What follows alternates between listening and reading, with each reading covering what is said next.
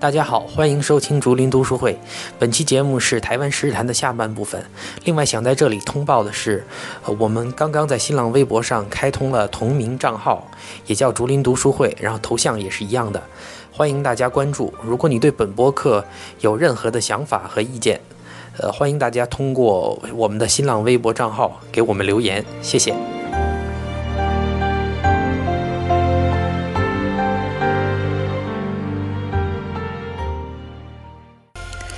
七晚，第六天，大致行程是：呃，台湾博物馆，呃，到总统府凯达格兰大道外景，然后总统府后面的国史馆，最后到中正纪念堂和西门町。今日的关键词：从日剧到两讲台北的城市记忆。呃，今天呢，我主要的行程看，主要看了几座，连续看了几座博物馆。建筑，先说台博，就是台湾博物馆。然后这座博物馆呢，原先的建筑呢，呃，刚好到今年已经落成百年，也就从一九一五年到二零一五年，刚好是百年。原先呢是作为日据时期，呃，纪念曾经的两个日据日据台湾的总督的这样的一个纪念馆。后来呢，逐步改为，呃。逐步改为台湾的呃向公众开放的博物馆。那么整个建筑呢，又是一个和风西洋复古建筑，非常的气派。然后用上了利奥欧式的利奥尼克柱，然后建筑呢保存的完好，非常非常的漂亮。然后目前里面的这个一个一个展览给我的印象非常深刻，它用了多媒体展示的方法展示了整个台北。城市过去百年的变迁，从清末到日据，呃，一百多年，从清末到日据，呃，到两蒋，到现到如今的状况。然后呢，里面可以清晰的看到当初在不同的时代，整个城市空间的变迁。呃，其中呢有一个多媒体的这样的一个大型的，呃。呃，宣传纪录片，然后呢，放在整个的一个布展的空间里面，然后呢，通过不同时期的不同空间、不同时期的图片，让这个参观者们领略，呃，整个台北这座城市的变迁。这个展览给我的印象非常非常深的，嗯，能看到。当时在晚清的时候的一个一个比较小的带有城墙的一个台北城，然后到后来日据开始逐步建设，逐步拆除了城墙。曾经想用欧洲的很多城市的规划，即在市中心的一个圆形的街心，然后呈辐射状的道路。那么后来呢，嗯，由于城市的发展，后来呢逐步放弃了这样一个计划。后来到两蒋之后，又逐步的迁入了大量的外省人，逐步的改造。才形成今天台北的格局，那么这一点非常，嗯，这个这样的一个布展的形式给我很深的印象。然后从台博出来呢，实际上台博就坐落在这个曾经的新公园，呃，日据时期叫新公园，后来两点时期叫台北公园，一直到一九九六年以后改名的二二八和平公园，就坐落在这样一个市中心的这样一大片绿地里面。然后结束了，结束了二八纪念馆的参观呢。哦，午餐呢，安排在了台大医院。呃，台大医院呢，其实也是一个曾经的日据的建筑。然后呢，它的新楼，它的新楼下面呢有一个美食广场。没想到，在一个台大医院下面，有这样丰富的一个各种吃、各种这个小吃，以及整个类似于，呃，国内大时代这样的一个一个美食街，地下美食街。然后呢，也是非常非常非常非常的方便。然后午餐之后呢，嗯，就午餐之后呢，步行一小段路，就来到了这个呃，从这个从这个二八和平公园穿过以后呢，呃，来到了这个凯达格兰大道，以及呃这个大道的尽头就是呃如今台湾的这个领导人的官邸。然后呃这样的一个建筑呢，又是一个和风西洋复古，因为它前身呢其实是日据台湾的总督府。呃，绕了一圈，然后呢，后到后面到这个到这个官邸后面，呃，参观了现在的这样的一个国史馆，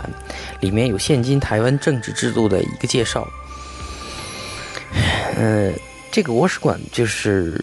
多说一句，就是比较有意思、比较有意思的事情。这个国史馆实际上也反映出如今。呃，整个台湾的一个政治制度的变迁，嗯，特别是两蒋以后，两蒋到台湾以后的逐逐步的政治制度的变迁，然后从国史馆出来，呃，这个穿过这样的一个中山南路，然后到这个中正纪念堂、和平广场以及台北的国家剧院和国家音乐厅，整个。国家国家剧院，呃，和国家剧国家音乐厅呢，统称叫两院厅，然后和中正纪念堂一起呢，组成了一大片的这样的一个，呃，广场，呃，统称为自由广场。中正纪念堂当然是一个关于。蒋中正的这样的一个纪念设施，总体来讲，我对这样的一个建筑群的风格不是非常喜欢。两厅院完全采用了类似故宫太和殿的建筑风格，追求大，追求气势。而中正纪念堂呢，从外观上跟南京的中山陵颇为相似。呃，三个建筑形成的这个广场确实非常面积非常非常之大，但是给我的感觉大而无当，甚至有些好大喜功。呃，个人感觉在。在二十世纪的后半叶建这样的建筑缺乏特色。嗯，中正纪念内部今天呢看到了有幸看到了整点，他的卫兵的交接班的仪式，以及下面关于蒋中正生平的一个展览。嗯，呃，细节不赘述，但是总体来讲，个人不是对对这里面的展出不是很感冒。嗯，个人建议有兴趣的可以可以去看一下，但是个人我个人的。意见不是非常的喜欢，然后结束了，结束了中正纪念堂呢，天已经逐逐渐的黑了，黑了下来，然后呢，乘这个台北捷运到了西门町，啊，西门町呢，其实，呃，顾名思义了，它原先是台北有城墙时代的西门，后来城墙没有了，这个地名得以沿用，在西门外的很多的逐步聚集成了商业区，在日据时代，逐步聚集成了商业区，这里面最标志性的建筑呢，叫西门红楼。这个西门红楼又是一个和风、日式复古的建筑，实际上是建于一九零一九零八年的，呃，一九零八年，当时呢是作为西门外的一个市场来建设的。后来呢，在三四十年代以后呢，演变为这里的剧院，然后整个西门町呢逐步成为繁荣的商业中心。嗯，如今这个建筑保存的非常完好，成为了一个文化创意产业园区，也很有特色。嗯，推荐大家，呃，到西门这个地方可以可以来看。然后整个西门町的商业区呢，呃，个人兴趣倒是一般。呃，乍一看会觉得像上海，像一线城市北京、上海九十年代的商业区，无论是从它所经营的商品品牌，呃，以及街道的布局，呃，作为在。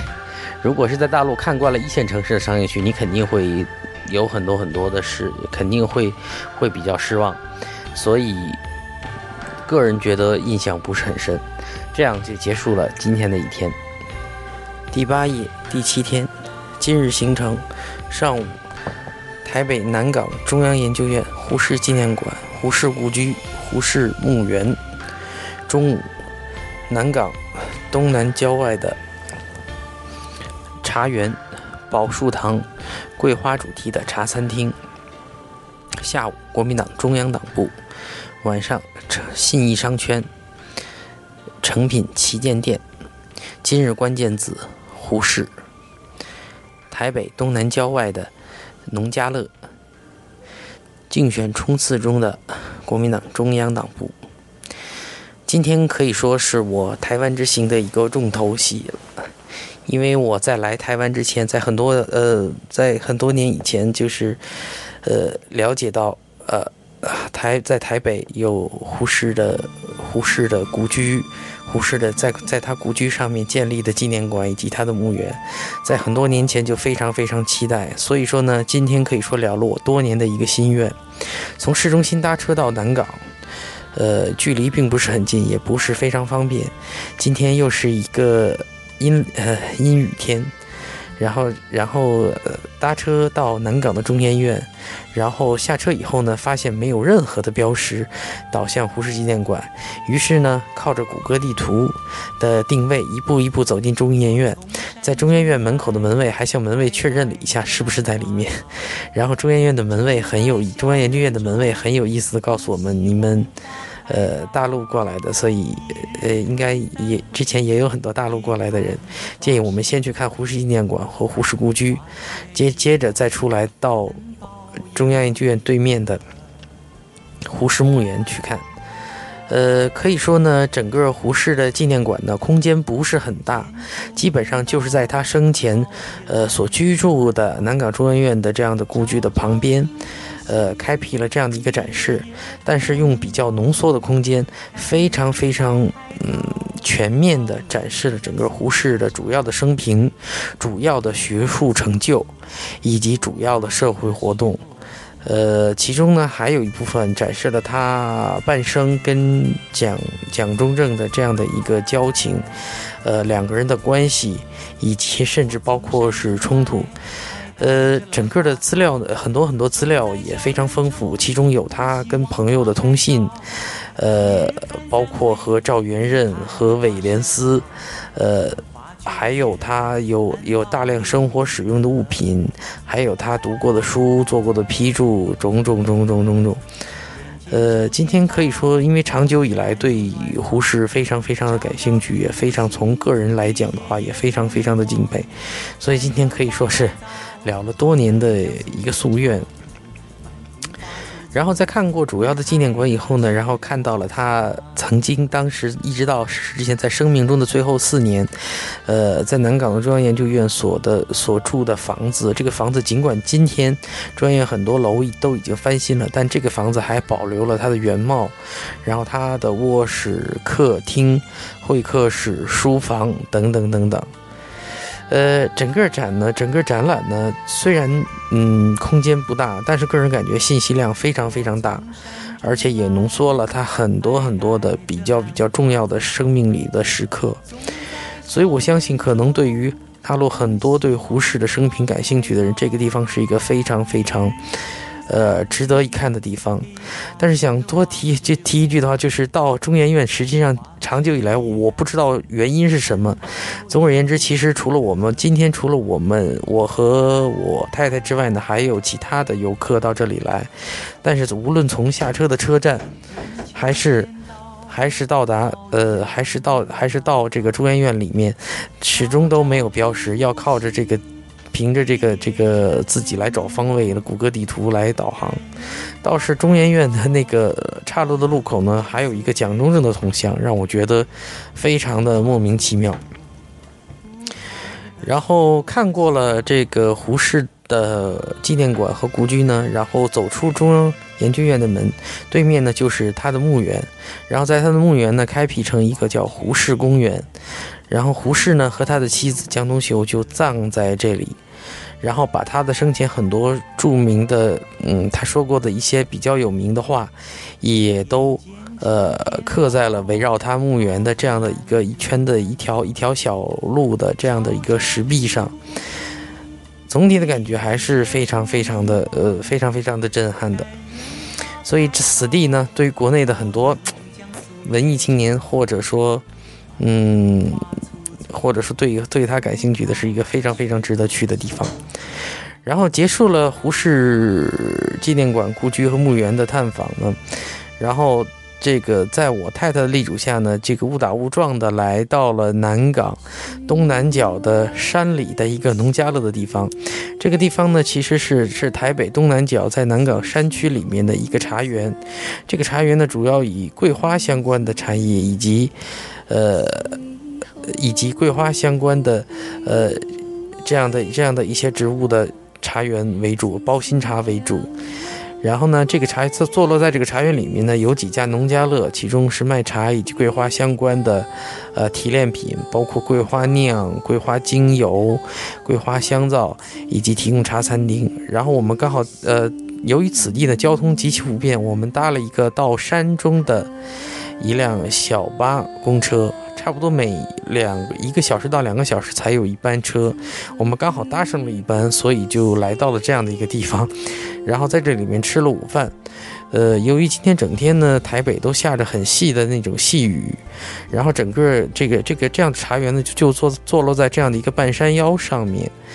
呃，茶餐厅也是这样，然后坐在这里面吃这边吃饭，然后看山景，特别是细雨中的山景，还是非常非常的惬意的。然后在这边吃过午饭之后呢，呃，太太终于如愿的买到了她想要的桂花精油，于是我们坐车回到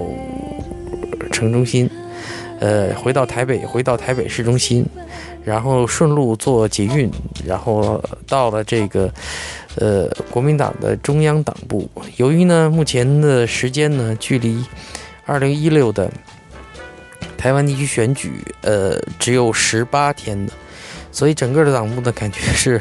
所有的人都在忙碌中。但是看到我们，看到所有的来访者都是，呃，尽力的，非常热情的接待，然后。递朝你朝你去递各种各样的宣传材料，呃，有的是面纸，有的是口罩，然后上面有各种各样的宣传。这个国民党的这个候选人，他的大致主要的证件种种种种，然后我们说我们只是想参观一下，我们作为大陆游客，只是想过来参观一下，也他们也非常热情的接待，然后招待我们坐下，然后喝，呃，问我们是不是想吃点水果和喝茶，但是我们不好意思，我们都不好意思了，只是拍了几张照就离开了。这是竞选总部，然后旁边呢有一个国民党史的一个展览馆。呃，这个展览馆里面详细的展示了，呃，国民党的前身，从孙中山在呃一八九六年在这个夏威夷的檀香山成立的兴中会，到后来和黄兴的华兴会，呃，光复会来合并。成立了中国同盟会，一直到辛亥革命以后的中华革命党、国民党，包括第一次国共合作、黄埔军校、北伐时期，展示了一些关于整个国民党发展历程各个时期的一些有意思的资料。其中有两个资料给我的印象非常非常深，一个是，呃，孙中山，呃，在一八九六年兴中会的第一份文件，兴中会的成立。呃，签成立的这个宣言，这份呢保留的是原件，所以还是非常非常珍贵的。还有一个呢，是一九一二年的元旦，也就是辛亥革命之后的民国元年元旦，在南京成立了中华民国临时政府，他的这个这样的一个政府的总统，呃，总统的这样的一个宣言，总统的宣宣宣誓书。呃，这个应该也是原也是原件，还有他亲自手书的这个三民主义的，呃，三民主义的诠释，嗯，这些呃这些原件呢，可能并不容易看到。还有一个东西也给我很深的印象，就是当年黄花岗起义，呃，我们很多人都学过的课文，林觉民著名的《与其书》，呃，这个在这里面也展示了一个原件，所以我觉得这些东西并不容易看到。呃，总体来讲呢，这个这个这个党史的这样的一个呃陈列室面积不大，但是资料还是很丰富的。嗯，然后结束了结束了这边的参观以后呢，呃，我和太太到信义商圈，整个信义商圈呢有点类似，终于有点类似大陆一线城市的呃顶级商圈了，比如上海的南京西南京西路，呃淮海中路等等地方有有很多。很多商场、大的写字楼，也有很多的奢侈品店，也有很多的餐厅。我们选择了一家一餐厅，而之后呢，就到这个成品，应该可以说是成品在台北最大的店——信义店，然后来来逛了一逛，结束今天一天的行程。嗯，明天会是二零一五年的最后一天。呃，明天。明天的晚上，也就十点，十点钟呢，我们提前买了票，会在台北的国家音乐厅听一个呃歌剧，就是《仲夏夜之梦》，呃，由莎士比亚的这个剧本改编成的歌剧，新新编《仲夏夜之梦》，然后整个演出呢会是跨年的，所以明天应该会是很有意思的一天。今天就到这里吧。第九晚，第八天。今日关键字：国父纪念馆、台大蒙甲古街区、今天呢，呃，昨天因为昨天走的路比较多，然后比较累，今天睡了一个懒觉，起来之后去了，先是去了国父纪念馆。呃，坦白讲，这个地方就是连续这么多天的这个博物馆纪念馆，看这个地方是本身我没有对它抱以很高的期待，所以也无所谓释放。总体来说，实在是没什么兴奋点。然后走马观花的看过，接下来呢去了台大。台大呢也是我之前的一个很重要的目的地。其实呢，主要是看，主要其实核心的主要就是看，呃，曾经的台大校长傅斯年他的墓园，以及台大著名的附中。然后今天呢，从台北的捷运的公馆站走出来呢，很快就到了台大的正门。那么这个正门呢，是在两千零几年以后，呃，拆除了高墙。拆除了大学的高墙，然后呢，恢复到了，呃，四十年代呃老校门的样子。然后正门门口呢，刚好有一些台大的学生，然后他们在搞一个宣传活动，向路人的宣传他们的校门的变迁，还免费发红豆汤。所以呢，刚好就是一边喝红豆汤，一边听他们介绍了校门的变迁。原先。在日据时期，叫做呃台湾帝国大学的校门就是类似今天的样子。那么后来呢，在四五年光复以后呢，然后政府可能出于安全或者保守的考虑，曾经给校门安上了高围墙。那么在十年差不多十年以前，又去掉了这些高围墙，恢复到了它可能四十年代左右的样子。然后，呃，进进到台大的校门以后呢，右手这刚一进校门，右手呢就是傅斯年的墓园，今天我们叫傅园。那么傅斯年呢，在一九四九年到一九五一年曾经做台大的校长，然后虽然时间不长，但立下了台大重要的八字校训。然后他死后呢，为了纪念他。呃，把他的骨灰就葬在台大里面，就是今天我们台大正门右手这个这样的一个呃墓园。整个墓园的面积不是很大，但是它的建筑非常有特色，呃，仿造了西安希腊的帕台农神庙。那么它的墓呢，石棺上面的墓亭呢，类似一个希腊帕台农神庙式的建筑，当然，呃，尺尺寸要小很多，类似微缩比例的。呃，里面呢放着一个石棺，然后呢石棺里面放着他的骨灰。然后在这个，在这个呃神庙式的建筑前面呢，有一个方形尖顶石碑，这个也是仿，也是仿希腊希腊式的这样的一个建筑。然后整个墓园呈对称形，然后前面还有一个几何形状的圆形的喷泉水池和喷泉，然后也栽种了很多亚热带的植物。嗯，整个墓园显得很安静，也很呃有一种非常非常让人安心的气氛。然后结束了这个墓园的参观，沿着台大正门，呃前面的主道椰林长道，走到它的行政楼前呢，就是有一个钟，呃上面刻着这个傅斯年创立的这样的一个八字校训，所以后来人们就称它为傅钟。那么这个傅钟呢，一个很有意思的点就是傅斯年曾经讲过一段话，他认为一天二十四小时留给每个人的是二十一小时，应该用三小时来沉思。所以呢，呃。按照这个，所以台大形成了一个有意思的传统，就是这个附中每次答只打二十一响。今天呢，我们刚好赶上了，差不多在呃下午的一点二十一分，就亲耳听到了这个钟奏响了二十一下，这是一个非常有意思的事情。然后台大的建筑呢也很有特色，大量的建筑呢是呃日据时期保留下来的，呃带有这种和风西洋复古风，嗯。嗯，显得人显得很古朴，特别是然后我们还到行政楼里面去转了一圈。从台大出来呢，在台大附近呃逛了逛台大的成品，然后我中午吃了一个台大附近的咖喱饭，然后呢就去到了一个台北的万华区，也就是蒙甲啊古街区。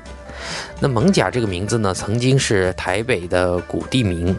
那么今天它真正的核心区域呢，是位于呃台北府城的西门外。那么最早呢是商船，它是在淡水河口边，商船在这里面聚集。那么蒙甲本来是一个原住民的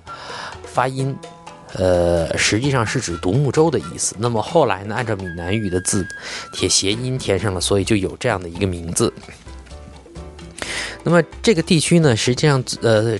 嗯，零九年呢，有一部电影是这个 使这个古名和这个街区闻名，就是钮承泽导演导演的一部电影，就叫做《蒙甲》，讲的是八十年代这个区域，呃，台这个区域台湾本土的帮派，呃之间的故事。我个人呢没有看过这部电影，但是这个街区之前呢就听说过，然后今天去了，去了以后呢，坦白讲是比较失望的，因为整个街区充满了呃大陆的很多一二线城市甚至二三线城市八十年代的下城的味道，因为我从小生长在天津的一个下城，对这样的街区并没有什么。呃，并没有什么多么的留恋，整个街区非常老旧，明显感觉到这里面曾经是台湾的一个台北市的一个下城，所以也就不难想见，这里面肯定曾经帮派林立。嗯，有点听听我太太去，她去过纽约，呃，比较类似纽约的布鲁克林区。呃，整个当然这里面有很多很多的小吃，有很多的下城特色的东西。然后呢，其中有一条条街叫做呃剥皮寮古街道。那么这个街道呢，我之之前看牌子说呢，呃，它保留了清末时代的建筑，完整的保留了清末时代的建筑。然后今天我们去走了走，目前这个街道整个的被政府买下来，把里面的住户清理出来，做了很多很多的加固。现在这些房子刚刚加固出来，然后还空关着。下一步要怎么开发呢？呃，还没有决定。然后整个街道呢，他们我也比较失望，因为大陆的长三角地区有很多很多小镇，呃，清末的这种建筑风格要比它鲜明的多，然后建筑保存的也比它完好的多。我觉得实在是不值一提。首先，它整个这个古街区的房子只是，呃，比较老旧。呃，风格也不是非常统一，也有不同时期的加加建。呃，目前的目前的状态呢，就是台北市政府将整个街区里面的住户原先的住户腾空，然后做做好了加固，然后呢又增加了一些其他的设施。在这个街口呢，有一个规划办公室。然后我们在这个规划办公室里呢，看到就是台北市政府在征求，征求这个居民的意见。然后呢，他们专门来接待居民的意见，对于整个街区以及甚至包括大的这个万华区的改造，有些什么样的意见？我们亲口看到了这种打印出来的。呃，居民的这样的意见册，然后上面有各种各样的居民的意见，对这个对这个街区未来要如何改造？目前呢，呃，这些建筑要怎么利用，是做商用还是引入文创园区？目前还没有决定。但坦白讲，整个蒙家的这个古街区让我是，呃，比较失望的。呃，然后最后呢，今天想吐槽一下台北市的交通。然后结束了蒙甲的这个这个参观以后呢，我们想打车回酒店，然后一准备呃休息一下，然后准备晚上我们要去台北的这个音乐厅来看的这样看的一个跨年的演出歌剧演出。然后坦白讲，这个距离不是很长，但是车开了很久。而事实上呢，当然当这个原因当然是堵车了。但事实上，今天台北的呃路面上的车恐怕连上海平时的。三分之一、四分之一都不到，但为什么堵车呢？实际上是它的街区过于狭窄，街区和街道过于狭窄，大量的保留着四十年代以前日据时代的街区，而整个这个城市呢，嗯的交通地面的交通，虽然它的捷运很方便了，但是因为今天我们所在的蒙那个蒙那个蒙甲地区距离捷运有点远，而我们有点累，所以就叫了出租车，呃。但是它的地这个地面交通确实非常非常的完全是处于一个，呃，大陆很多城市可能八十年代左右的水平，然后每一个路口有红绿灯，而且红绿灯的时间非常非常的长，所有的行人还在走人行道过红绿灯，而且走得非常非常的慢，然后一路上的出租车出租车司机向我们吐槽台北的交通，然后以及这个蓝绿呃蓝绿两党。互相之间互相悲歌对方的体验，导致台北这么多年没有修成一条环城的封闭的高架路，呃，地面的交通仍然是这样，然后。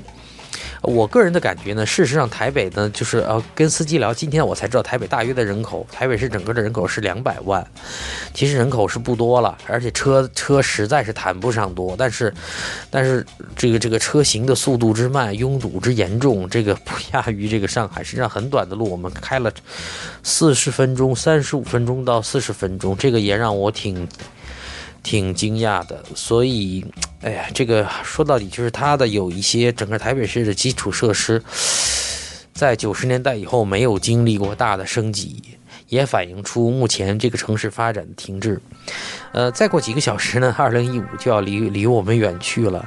然后呢，我我们现在正在休息，然后准备，呃，等一会儿呢，出门去去中正纪念堂旁边的音乐厅去欣赏跨年演出。然后同时也希望每一位呃竹林读书会的每一位听友，呃，在新的一年里身体健康，呃，学习和工作顺利。第十晚第九天，关键字：台北音乐厅的跨年演出，故宫博物院。圆山大饭店。首先，今天已经是二零一六年的第一天了。首先，我要回顾的呢是昨天晚上在台北音乐厅看跨年演出的经历。呃，整个演出给我的印象非常之好。呃，题目呢是《仲夏夜之梦》，实际上是基于门德尔松为莎士比亚的名剧《仲夏夜之梦》做的序曲和几个戏剧配乐，同时呢加以呃这个著名的台湾的演员张艾嘉的声音朗读和表演，川崎整个的演出。呃，中间还有歌剧的演唱，所以整个的整个的形式，整个演出差不多从十点钟开始，持续了将近两个小时，刚好在。跨年零点倒数之前结束，然后台上的演员谢场，呃，和全场的观众一起跨年倒数。然后呢，这之后呢，这个台北的交响乐团。呃，还在这个呃音乐厅里面搞了一个算是观众见面会，然后由他们的出的弦乐四重奏，又为观众演奏了几曲，同时呢又有很多抽奖的活动啊，还有呃 还有这个呃舞蹈演员带着大家跳舞的这样的一个环节，整个的跨年活动给我的印象非常非常的不错。然后呃结束以后，差不多将近结束以后，我们是一点差不多一点钟离开台北。呃，音乐厅的，然后那个时候，整个整个台北的捷运，也就是地铁，仍然是全线的在运营中，绝大多数线呢都是在两点结束运营，这点这点让让我们觉得非常的方便啊。我觉得以后可能 大陆的，特别是上海、北京，在跨年的时候，真的是要考虑，呃，也学一下这样的一个。一个安排，因为每一次在上海跨年的时候，真正倒数之后的交通问题，回家都是一个大麻烦。像我想到去年，呃，在外滩，嗯，跨年之后回家，这个那个时候根本很难拦到出租车的，然后拦到一辆的话，也要，呃，也要加钱，基本上是差不多平时要两倍的价钱。所以昨天非常方便的搭这个台北的捷运，然后回到了酒店。整个差不多一点一点多钟的时候，街上人仍然非常非常多，哎，只有这一刻让让我们感觉到，就是真的有一有一点 大都市和毕业城的味道。然后今天当然睡了一个大懒觉，接近中午起来吃了 brunch，然后到呃搭这个搭车到这个台北的这个故宫博物院。嗯，应该说，嗯，去故宫之前的话，我个人有一点意兴阑珊，这主要是可能，嗯。这一次台湾之行的行程比较长了，而且，呃，可能年纪大了吧，有一点想家了，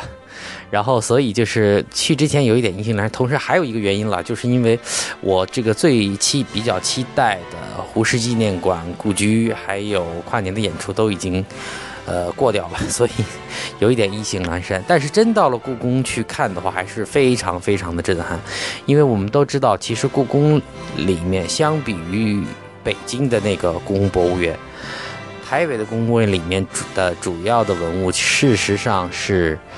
呃，国民党在一九四九年，嗯，离开，呃，或者是要败逃大陆的时候，从，呃，当年，嗯，当年的北京的故宫博物院所有的文物精选出来的，呃，一批文物，所以今天呢，就放在了台北的故宫博物院里面。然后实际上真的去看的话，才知道真的是总体来讲，尽管我去过多次北京的故宫博物院，但是你能明显感觉到这 呃这一批物确实是精选出来的。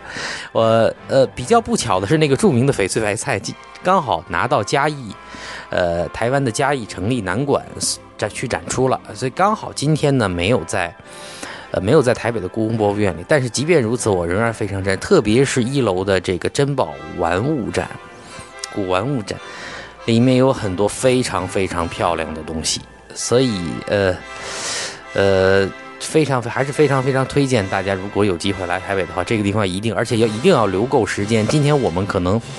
没有想到是会呃，很会会这么有意思。我们差不多是下午一点多不到两点钟到的，看到晚上六点多钟，已经非常非常累了。其实出来 出来旅行的话，看博物馆是最耗体力的。基本上我们马不停蹄的从两不到两点看到六点多钟，整整四个多小时。实际上很多东西我们仍然没有仔细看，很多展厅我们也没有进去。呃，今天还有一个，今天今天台北故宫博物院还有一个很有意思的展览，就是郎世宁三百年特展，重点展出了这个著名的这个意大利传教士，差不多经过康熙、雍正、乾隆三代皇帝，呃，成为宫廷画师的这个意大利传教士郎世宁，他的主要的一些呃非常非常经典的作品。呃，而且整个展览呢，还有一个完多媒完全多媒体互动的展厅，就是将他的所有的画，通过电脑多媒体呃复制的形式，让它动起来，让画上的正根据他画上的姿态，比如说八骏图、百骏图，还有花鸟，全部动起来，非常非常的栩栩如生，嗯。总体来说，故宫博物院真的是对我非常非常的震撼。你能明显感觉到，确实是精选了一批非常非常好的好的东西，嗯，放在这儿。而且你能明显感觉到这个，呃，会让你觉得真的中国的传统的工艺，特别是手工艺，真的是非常的巧夺天工的。啊，然后从故宫博物院精疲力尽的出来，然后我们。嗯，到了那个著名的，就是在这个也是在士林区的圆山大饭店。这个圆山大饭店呢，说起来可能没有对台北不是很了解的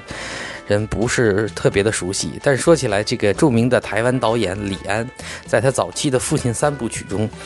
呃，可能最为脍炙人口的那部电影《饮食男女》里面的主人公，呃，是一个差不多退。基本上退休的老而著名的厨师，也就是朗雄演的老朱，他事实上在那部电影里的设定就是圆山大饭店的主厨。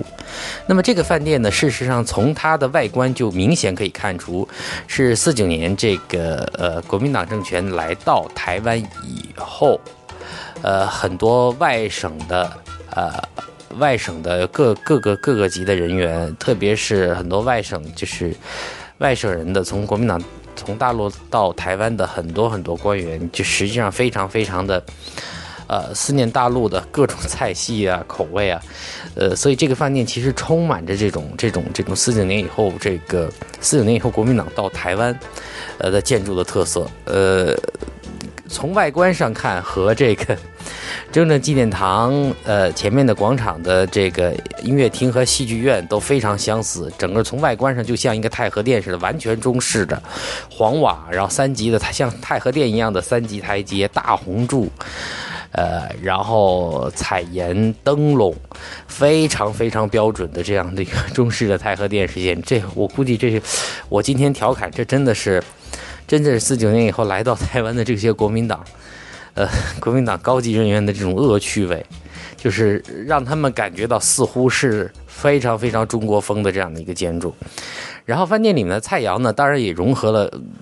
大陆的很多菜系了，川扬潮粤，就像那个电影里面说到的那个，这个这个这个朗雄演的这个主厨老朱，就说精通川扬潮粤。然后整个饭店呢，呃。我们提前预定了预定了两个人的位子，然后在这里面吃了一顿，然后感觉嗯，我们点了差不多主主要是以扬州菜，呃扬州菜为主的，呃味道做的还算地道，而且服务尚可，里面。呃，里面的装潢也非常非常的中式。当然，我们受其吸引，可能主要还是说它在台北市这样这这个饭店在台北市这样一个特殊地位，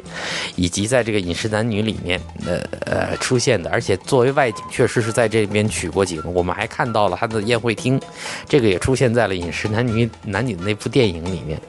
但是总体来讲，就如我对呃中正纪念堂以及音乐厅和戏剧院这一个建筑群，我不我是我个人是非。常不喜欢，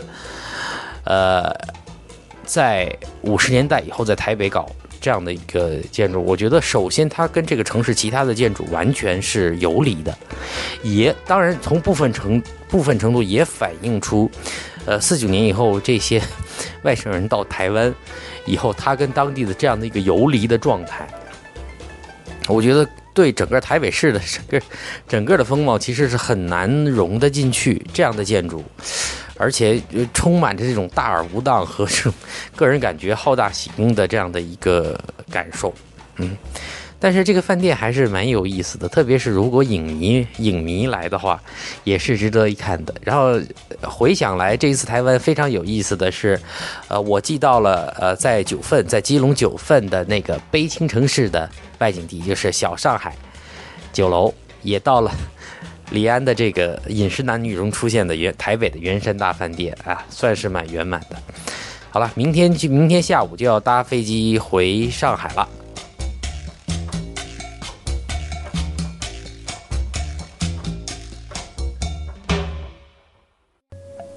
如果大家听完这两期台湾之行的节目，觉得有很多感兴你感兴趣的话题没有谈到，觉得不过瘾，没有关系。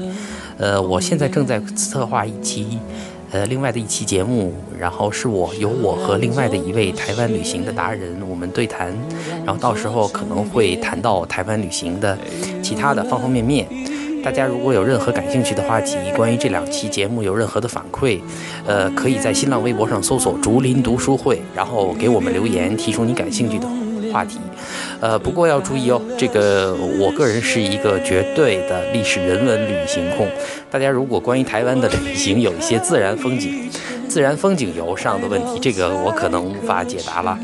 不过无论如何，欢迎大家到新浪微博上给我们留言和我们互动，谢谢大家。